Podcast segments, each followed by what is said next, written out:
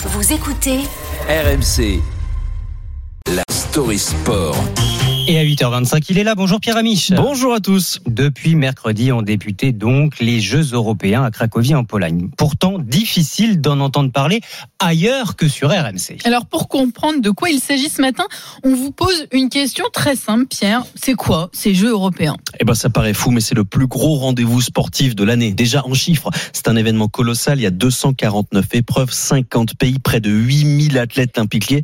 Ce, ce sont des mini-géos à l'échelle du continent avec, il faut le dire, quelques subtilités.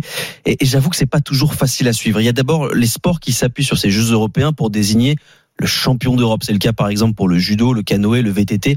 Au total, 12 sports offrent un titre continental et c'est le cas par exemple du BMX où jeudi le tricolore Anthony Jean-Jean est passé tout près de la médaille d'or et surtout d'un quatrième titre européen consécutif. Alors forcément, les sentiments sont contrastés. Mon premier sentiment, c'est euh, la déception, forcément. Je voulais garder ce, quatrième titre. Malheureusement, j'ai chuté sur le premier, donc j'ai essayé de me rattraper sur le deuxième. Ça n'a pas suffi, je fais la deuxième place, donc médaille d'argent, je suis quand même très content. En tout cas, j'ai fait plein de, nouvelles choses qui annoncent ben, que des bonnes choses pour la suite et pour Paris en 2024, donc je suis quand même très content de ce que j'ai fait. Il y a des disciplines qui offrent des points au classement mondial et qui permettent carrément de décrocher une place pour les JO de Paris. C'est le cas par exemple de la boxe, du plongeon ou encore du breakdance. On parle alors de TQO, les fameux tournois de qualification olympique. Et là, 18 disciplines à Cracovie offrent le précieux sésame pour Paris.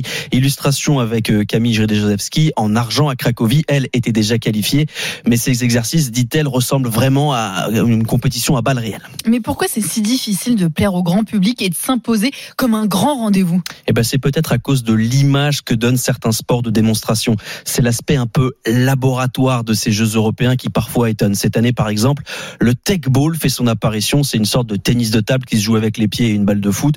Le saut à ski qui fait une tentative dans sa version estivale sur herbe, ou encore le, le beach handball. Bah, c'est du Ah oui. beach, euh, voilà, c'est du handball dans le sable. Euh, dans les sports additionnels, on va aussi tester des choses de manière euh, en grandeur nature. Par exemple, la lutte sumo. Euh, Mhm. Ça fait un peu sourire parce qu'à Cracovie, on est un petit peu loin du Japon. Mais attention, ça n'est pas de la kermesse non plus. Hein. Sur les 30 sports présents en Pologne, 17 sont olympiques. Pour les moments, les Français ont décroché 11 médailles, mais aucun titre.